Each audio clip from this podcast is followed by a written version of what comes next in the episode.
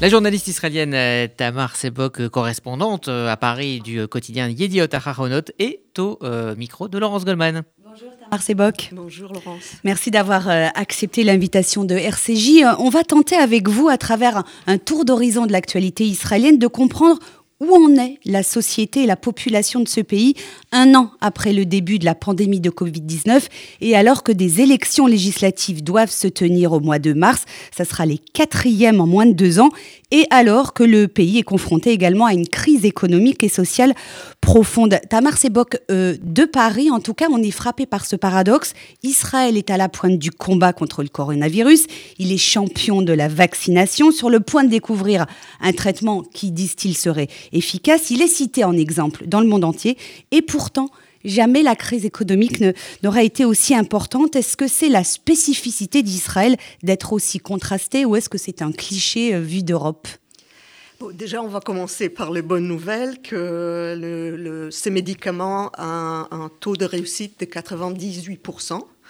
Et euh, il y a eu des témoignages de personnes qui l'ont pris et euh, au bout de trois jours, ils ont sorti des soins intensifs. Donc ça, c'est extraordinaire quand même. Après, euh, c'est vrai qu'Israël est toujours clivé, mais il y a eu aussi deux types de, de, décisions, comment gérer. Il y a eu la décision euh, d'acheter les vaccins très tôt, à un prix qui est plus élevé, que l'Europe, mais en même temps, c'est moins d'habitants. Et puis après, il y a eu la gestion de la maladie qui était très politique. Et donc, c'était extrêmement difficile de contrôler toute euh, le parti euh, du pays qui se trouve de plus en plus polarisé. Et euh, statistiquement, ce qu'on voit, c'est dans le, ville orthodoxe, on est sur deux taux, on était à 29%, mais maintenant c'est à peu près 18-17% de personnes positives. Dans le ville arabe, on est sur 8. Et le ville pas orthodoxe, dont tout le monde, qui n'est pas orthodoxe, euh, on est à peu près à entre 11 et, 7, ça dépend. Et donc, euh, il y a eu trois confinements très longs. Euh, il y a eu deux parties de la population qui sont entrées en rébellion ou qui n'ont pas accepté dès le début. Et donc, quand on a une politique qui n'arrive pas à, s'imposer des gens qui n'en peuvent plus économiquement, on va dire aussi psychologiquement, euh, c'est très difficile et donc ça crée euh, ces différences. Et cela dit, la tendance en ce moment, euh, comme vous avez dit, et ça s'améliore un petit peu. Euh, au niveau de la, campagne de vaccination, euh, ça a démarré très fort. Il semble que ça marque un peu le pas. Euh, qui sont les Israéliens qui hésitent à aller se faire vacciner? Est-ce que alors les ultra-orthodoxes, les, Arabes israéliens, mais peut-être aussi les jeunes Est-ce que les anti-vaccins sont aussi puissants que qu'en France, en Europe? Euh, malheureusement, si. Donc la population âgée euh, s'est précipitée. Euh, il y a un, très, un taux très haut déjà après le deuxième vaccination. Et puis sont arrivés les, les, enfin, les orthodoxes d'abord. ils ont plutôt choisi la stratégie de vaccination, on va dire de, de comment ça s'appelle, la défense collective. L'immunité collective. voilà. En disant, nous, les jeunes vont être, euh, vont avoir le, Covid, donc euh, les personnes plus âgées seront euh, protégées. Ce qui n'arrive pas parce que c'est pas comme ça que ça se passe, parce qu'on a tout le temps des variants nouveaux. Voilà. Et donc ça, c'est une partie. Après, il y a évidemment le, toutes les sceptiques. Et là, il y a par exemple un rabbin qui est assez connu, qui a toutes sortes de personnes assez connues en Israël qui fait des vidéos en disant c'est rien. Enfin, c'est un peu comme en France. Il y a des gens qui considèrent que on ne sait pas ce que ça fait, euh, qu'on peut se débrouiller sans. Voilà, les hôpitaux sont entre 90% et 60% euh, des capacités euh, d'accueil. donc on sait qu'avec la vaccination, quand même, ça aide beaucoup. Mais il suffit qu'il y ait une partie de la population qui n'obéit pas Et tout est. Alors, il y a aussi euh, du côté euh, des populations laïques une hausse des thèses complotistes. C'est un peu ce qu'on connaît euh, en France. Hein. Que là, on n'est pas dans des populations religieuses ou arabes israéliennes, etc. chez les Israéliens, il y a les mêmes, les mêmes mouvements que, que l'on peut connaître en France. Comment expliquer que le fait que ces idées prospèrent en Israël également? Bah, Les laïcs, enfin, il y a un mouvement qui est global. Il suffit de trouver quelque chose sur Internet. je crois que c'est comme pareil, c'est pareil comme partout dans le monde. Donc, euh, ça, il suffit qu'il y ait, enfin, il n'y a pas d'explication à ça. C'est comme ici. C'est, il y a des gens qui ont toujours des doutes et euh, il suffit qu'ils lisent quelque chose. Et puis après, euh, c'est vrai qu'en Israël, il y a un phénomène de mode. du moment où il y a des gens qui sont un peu leaders des opinions qui disent ça, voilà, ça circule. Ça, c'est absolument comme en France. Euh, Tamar que le pays sort, commence à sortir de son troisième confinement, vous l'avez dit, le taux de contamination reste élevé, même si la tendance hein, semble s'inverser. Où en est le moral euh, des Israéliens euh, euh, Dans quel état d'esprit sont-ils? Alors ça, c'est très dur, parce que trois confinements, c'est très très long. C'est, je crois, l'un des pays qui a eu le confinement le plus long. Et euh, surtout, les aides, il y a eu des aides, mais ça n'a rien à voir, on ne peut pas comparer avec, la France. Avec la France, qui mm. a quand même soutenu de façon extraordinaire.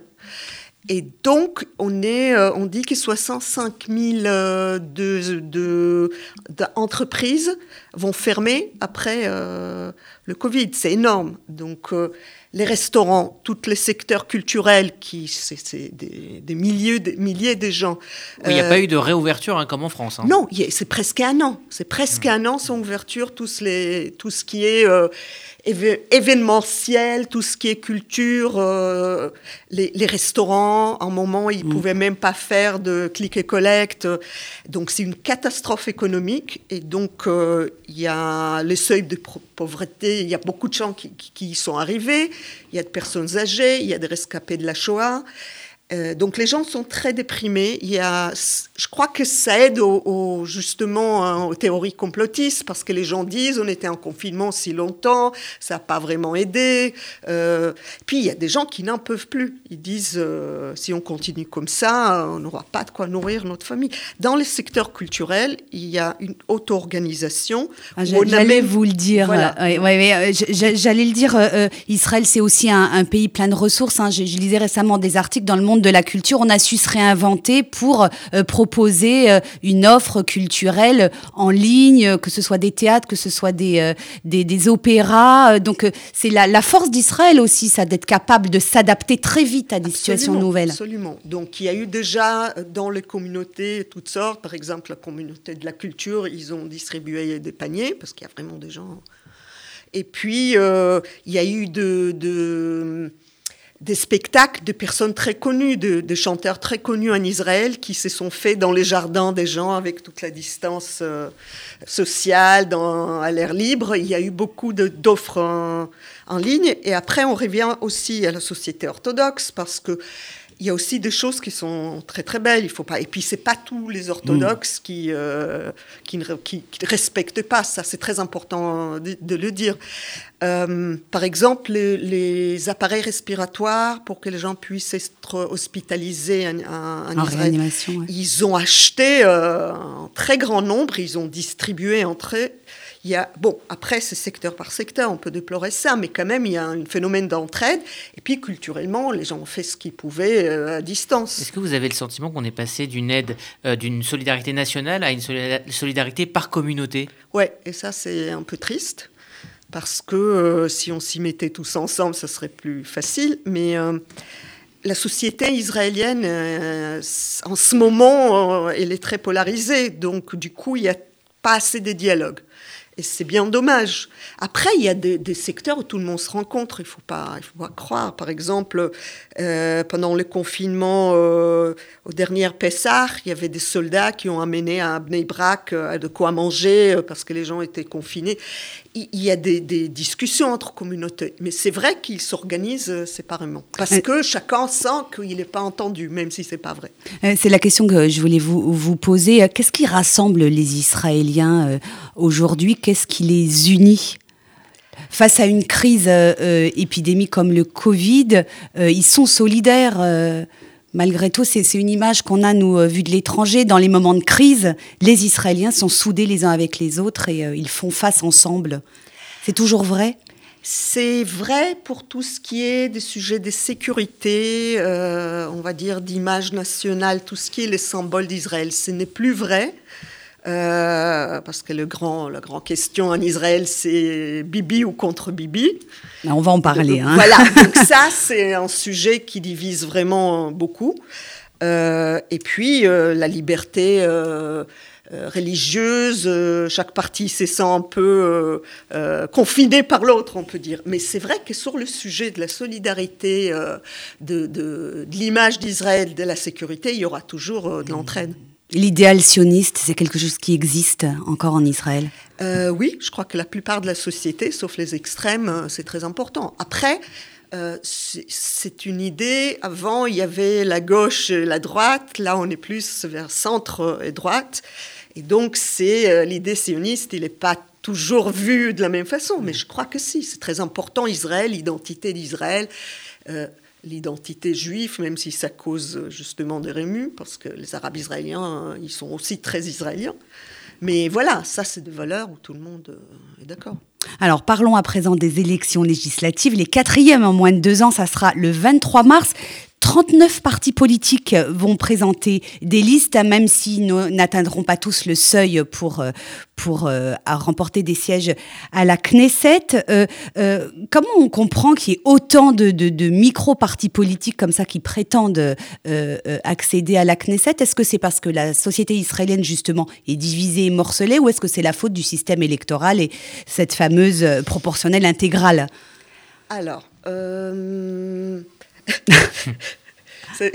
les deux, mon colonel, on va dire. Euh, d'abord, la société est fractionnée et d'autant plus, euh, par exemple, il y a une partie euh, pour l'économie, il y a une partie pour les jeunes, les vieilles. Ça veut dire que le, cette crise a polarisé les parties de la société qui sont senties laissées pour compte.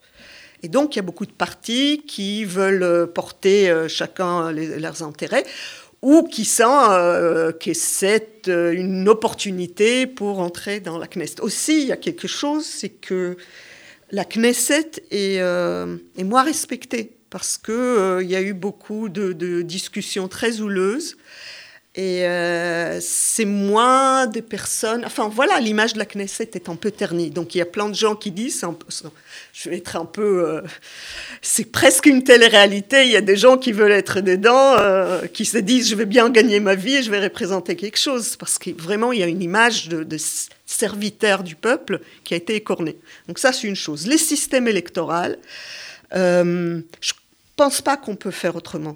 Parce que euh, ça ne marchera jamais en Israël de grands partis. Il y a trop de nuances.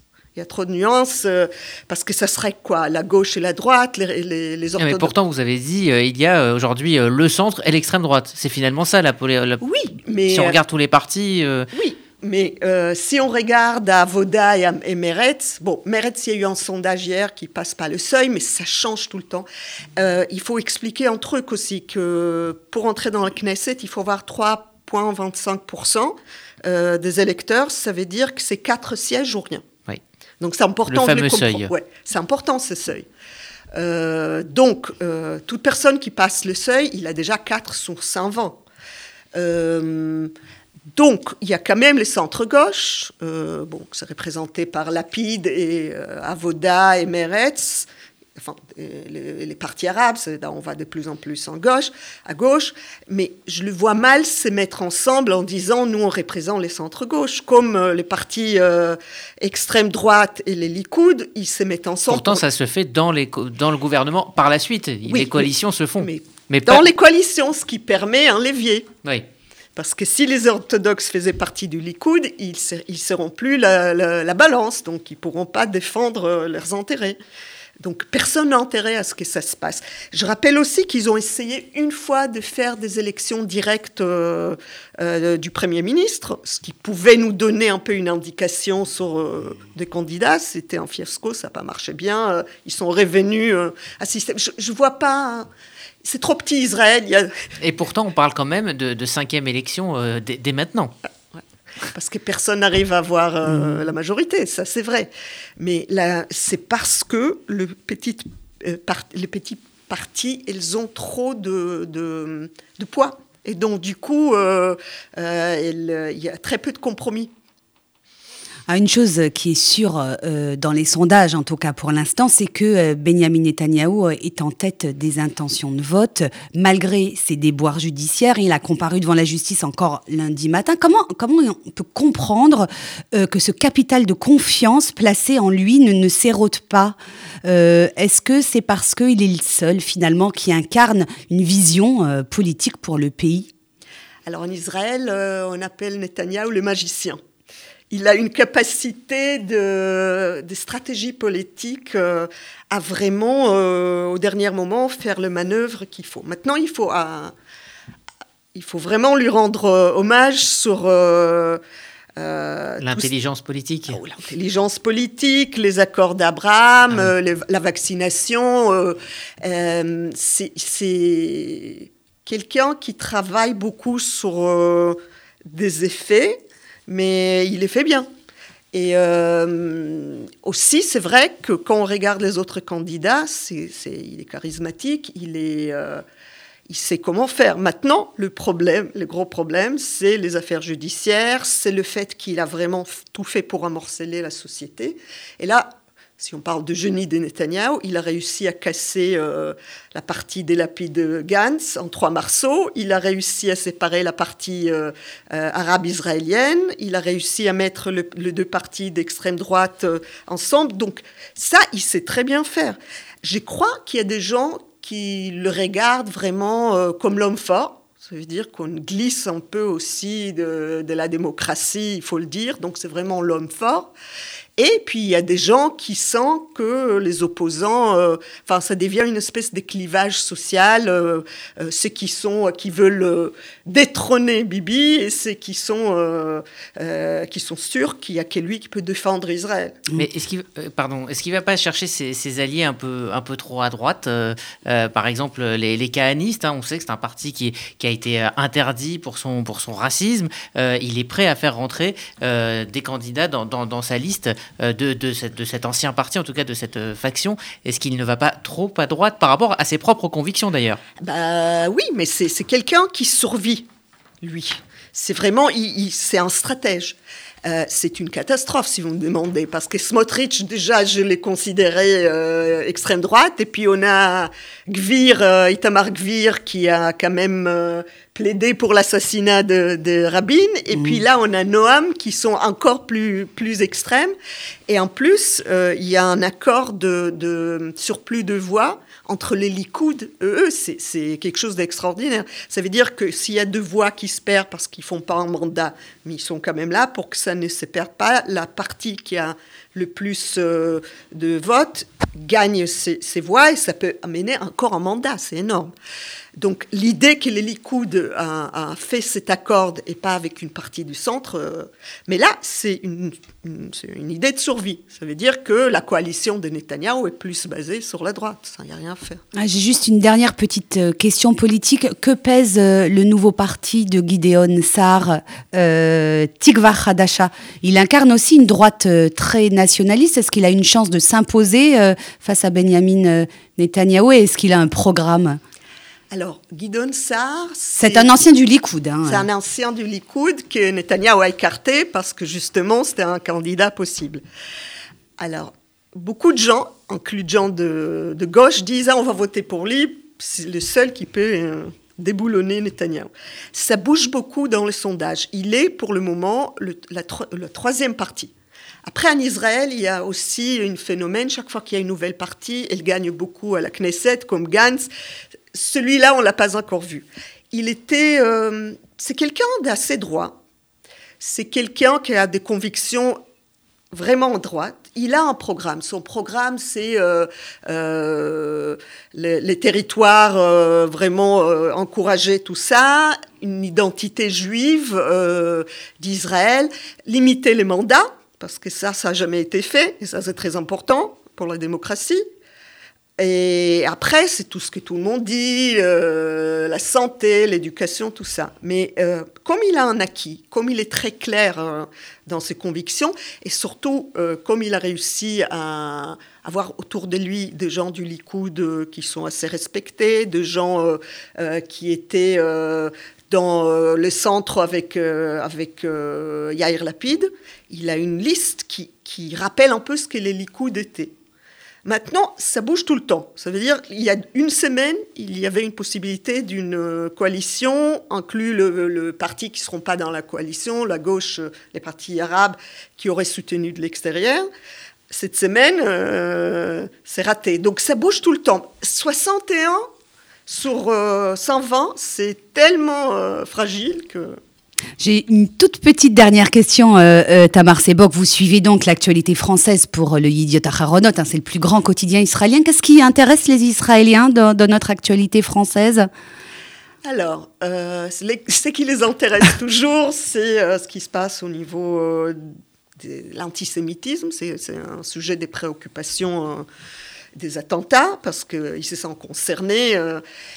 et puis, le Covid, bon, il faut dire que comme Israël, c'est un, tout petit pays qui a réussi beaucoup de choses, ils aiment bien crâner que ça se passe mieux qu'en France. Euh, euh, enfin, tout ce qui peut montrer qu'on se débrouille mmh. bien, euh, ils adorent ça.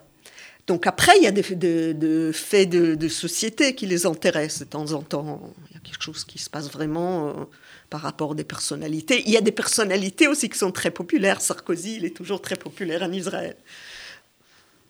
Merci, merci beaucoup Tamar Sebok pour cette analyse et ce regard vu de Paris par une Israélienne sur Israël. Merci d'avoir euh, été notre invité dans RCJ Midi. Et les élections israéliennes, on en parlera bien évidemment sûr. Euh, dans le détail avec euh, donc tous les programmes hein, tout au long du mois de mars avec Gérard Benamou depuis Israël. Cette campagne qui va s'emballer hein, dans, les, dans les jours qui viennent. On est à moins de 45 jours du vote. Merci Tamar Sebok, merci Laurence Goldman. Dans un instant, Womensch et le cinéma.